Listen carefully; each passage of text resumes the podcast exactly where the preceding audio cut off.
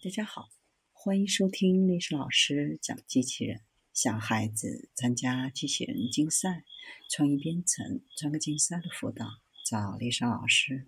欢迎添加微信号幺五三五三五九二零六八，或搜索钉钉群三五三二八四三。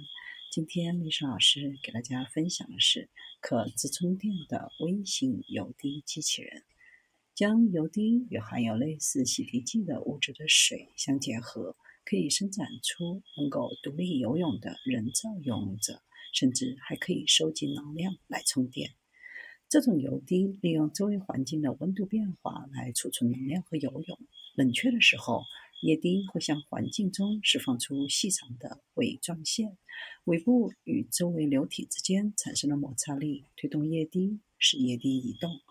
加热时，液滴会收回尾巴，恢复到原来的状态，并利用环境中的热量进行充电。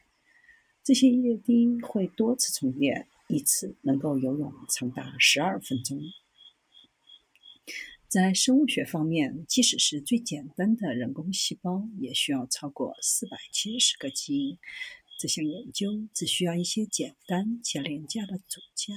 就可以创造出一种新型的活性物质，可以像生物一样改变形状和移动。研究能够为人们提供参与尖端科学的机会。唯一需要的设备是一个简单的光学显微镜。人们可以使用最基本的实验室设置，在家中创建这种微型游泳器。其他类型的游泳者运动要么是由化学反应驱动，化学反应产生气泡。推动游泳者穿过流体，要么由磁场或电场的物理力驱动。而这种新的游泳者大约只有一个红细胞的大小，能够在不使用外力的情况下自发的聚集和移动。由于这种游泳者对其他生物无害，科学家们希望它们可以用于研究细菌、藻类等生物之间的基本相互作用。